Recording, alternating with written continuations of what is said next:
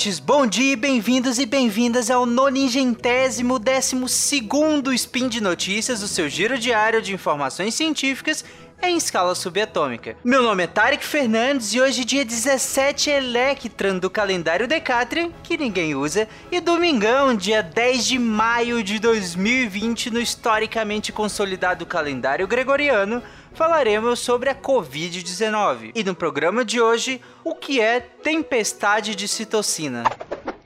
Speed Notícias.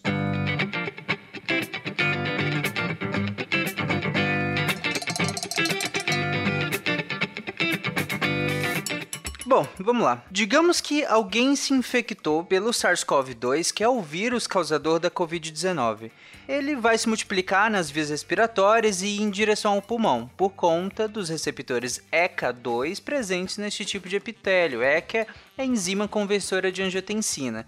Caso vocês queiram saber mais sobre especificamente o que, que significa isso, eu posso fazer um próximo spin talvez, ou outros especificamente sobre isso. Bom, por conta dessa entrada na célula e a tomada do maquinário celular pelo vírus, lá por volta do quarto dia essa pessoa já pode começar a transmitir. Ou seja, ela já tem uma presença do vírus na sua saliva e nos fluidos das vias respiratórias, mesmo que ainda não apresente os sintomas. Talvez uma anosmia, que anosmia é a perda, seja parcial ou completa, do olfato, né? O período de incubação nesse caso, ele fica mais ou menos em, é, entre essa primeira e segunda semana, que seria o tempo para você começar a apresentar os sintomas mais característicos que são derivados tanto do ataque direto do vírus ou quanto da resposta imunológica, ou seja, da resposta do seu corpo a essa agressão. E aí, como febre, tosse ou falta de ar mesmo. Pode acontecer diarreia, náusea e vômito, mas numa proporção bem menor. Alguns estudos apontam aí um em cada 20 pacientes sintomáticos e muito por conta da presença de receptores próprios para o coronavírus no trato gastrointestinal.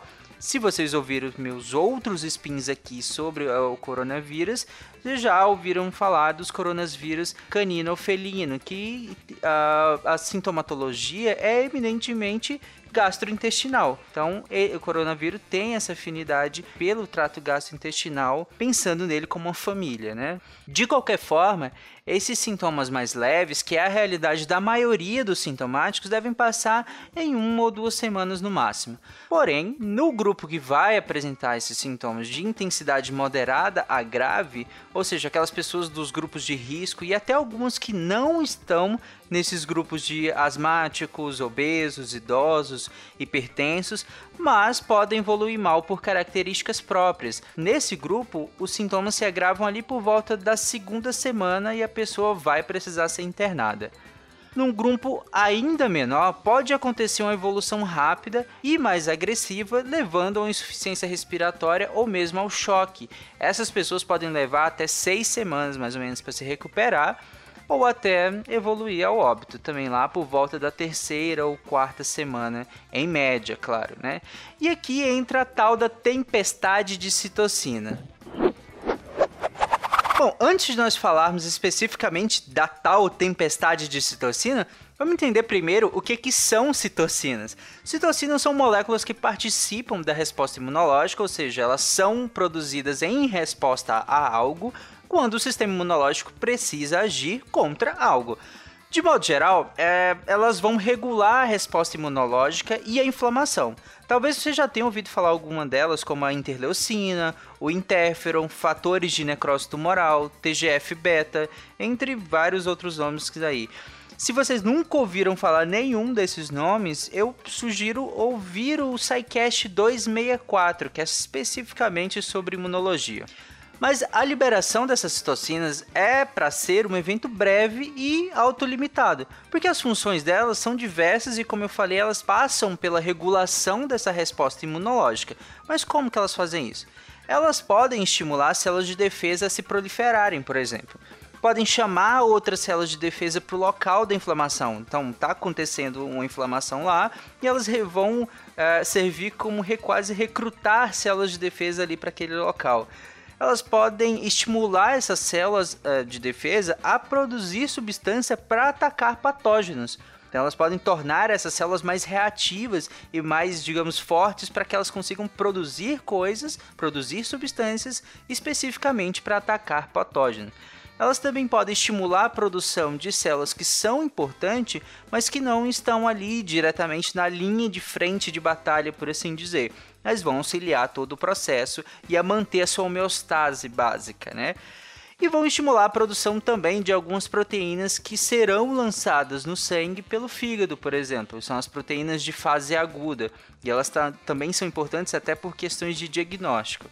Mas elas não são somente pró-inflamatórias, ou seja, elas não somente estimulam a inflamação, o ataque, digamos assim.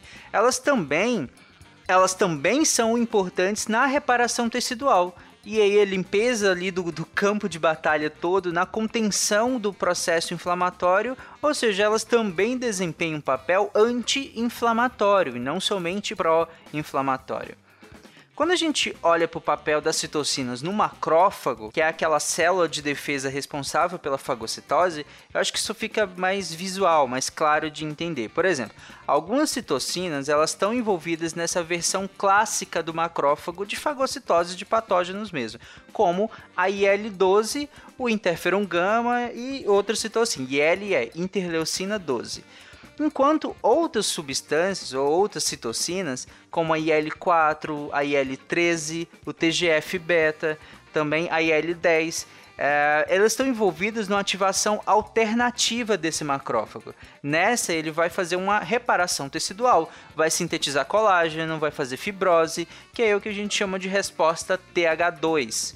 E alguns desses efeitos uh, que os, todos esses que eu citei até agora, alguns deles são eminentemente locais e outros sistêmicos. A febre, por exemplo, é um efeito sistêmico. Ela é estimulada por citocinas que agem lá no hipotálamo e é uma resposta importante para ajudar na luta contra a infecção. Além disso, as citocinas podem diminuir o seu apetite, é, fazer você ficar mais sonolento, afinal, o corpo precisa poupar energia. E aqui eu acho que várias dessas coisas que eu citei, talvez vocês se lembrem quando vocês ficaram, por exemplo, gripados. É, você teve aquela síndrome gripal, às vezes clássica, e você pode ter, ter tido quase tudo isso que eu citei aqui, imagino que você identifique. E quase tudo isso é, media, é mediado pela ação das citocinas. Mas então, o que, que seria a tal da tempestade de citocinas? Agora que a gente já sabe mais ou menos o que, que é uma citocina e como que ela funciona. Nesse caso, a produção de citocinas, que deveria ser pequena em pequena quantidade e autolimitante, acontece numa escala muito maior do que deveria e do que o corpo consegue lidar. E todos aqueles efeitos que num primeiro momento deveriam nos ajudar a lutar contra a infecção, por exemplo, agora estão nos destruindo e destruindo nossos órgãos e tecidos. Duas citocinas ah, importantes aqui são as interleucinas 2 e a IL-6 que são citocinas daquela categoria pró-inflamatória, ou seja, nessa proporção que elas estão sendo produzidas agora, elas vão causar danos graves e desequilíbrio hemodinâmico que vai ser bem complicado de ser manejado. E quanto mais tempo passa, pior fica. O paciente começa a evoluir para um quadro de choque, onde a pressão sanguínea dele vai despencar, vai ficar muito baixa, você não consegue mais levar oxigênio de maneira satisfatória para os órgãos, e aí o nível de consciência também despenca e vai ficar bem diminuído. E lembrando que o seu pulmão já estava sendo atacado pelo vírus e agora está imerso num campo de batalha caótico resultante desse processo inflamatório sem controle e a sua saturação de oxigênio também despenca. Ou seja, o paciente vai precisar de uma ventilação mecânica e de uma série de tratamentos para reduzir a ação do sistema imunológico para proteger os órgãos dessa confusão, inclusive alguns deles tentando bloquear essas citocinas, principalmente a IL-6. Essa cena toda de batalha parece a Batalha dos Bastardos na sexta temporada de Game of Thrones. E eu acho que o Jon Snow é a célula do alvéolo pulmonar no meio desse caos todo, né? É, e é interessante aqui que eu falei que um, o jeito agora nesse estágio é tentar limitar a ação do sistema imunológico. E aí você pensa, tá, mas por que, que não fez isso lá desde o início? Já que poderia evoluir para essa exacerbação, por que, que não limitou o sistema imunológico lá desde o início? E a resposta é sim essa. Eu tenho certeza que você já pensou, inclusive, na resposta, porque o sistema imunológico ele tem uma função. ele tem a função justamente de lutar contra esse vírus, né? Nesse contexto aqui que nós estamos falando de um vírus, ele tem a função de lutar contra esse vírus. Afinal, por exemplo, no caso da Covid, nós nem remédio temos. Todas as terapêuticas que nós estamos adotando para lidar com Covid-19 até agora é tentar manter o paciente vivo, é tentar reduzir os sintomas, é tentar reduzir tudo, todo esse caos que está acontecendo no corpo, principalmente no pulmão e também em outros órgãos é, que estão sendo acometidos também. Mas esses remédios não, não são para atacar o vírus. Nenhum desses remédios que estão sendo usados agora vai lá no vírus e mata ele, entre aspas. Não, ele é, são remédios que vão garantir um suporte quem vai fazer esse ataque ao, ao, vírus é o próprio sistema imunológico, produzindo anticorpos, produzindo uma série de respostas imunológicas para que a gente consiga debelar essa infecção. Então a gente precisa do sistema imunológico funcionando muito bem. Tanto que o que todo mundo fala é vamos reforçar o sistema imunológico previamente e tal. É, então a gente precisa desse sistema imunológico funcionando bem. É, parar ele do início da infecção, na verdade, não vai ajudar, vai piorar muito a, a infecção. A gente só pode é, pensar, lançar a mão de estratégias de contenção desse processo inflamatório quando a gente está num estágio em que ele vai tá, estar causando muito mais mal do que bem. Inclusive, quando chega nesse ponto é, de uma tempestade de citocina, por exemplo, a quantidade de vírus no corpo nem é o pico dela, nem tá na, na, na maior parte. Uh, não é o, o, problema mais aqui. O problema agora é o sistema imunológico. Né? Então, por isso que a gente acaba lançando mão de estratégias de, de conter essa exacerbação toda desse caos que dessa que está acontecendo, principalmente ali no campo de batalha do pulmão. Bom, e por hoje é isso. Todos os links estarão na postagem desse episódio. Lembrando que eu venho fazendo spins semanais sobre a pandemia. Então, ouçam os outros spins, estarão linkados no post desse episódio. Eu já falei se devemos usar máscaras ou não, já falei sobre a questão dos respiradores, já falei sobre uh, os coronavírus em cães e gatos, enfim, já falei várias coisas aí. Semana que vem tem mais. Um grande abraço e lembre-se de usar fio dental, comer beterrabas e amar os animais. E até amanhã, gente. Tchau!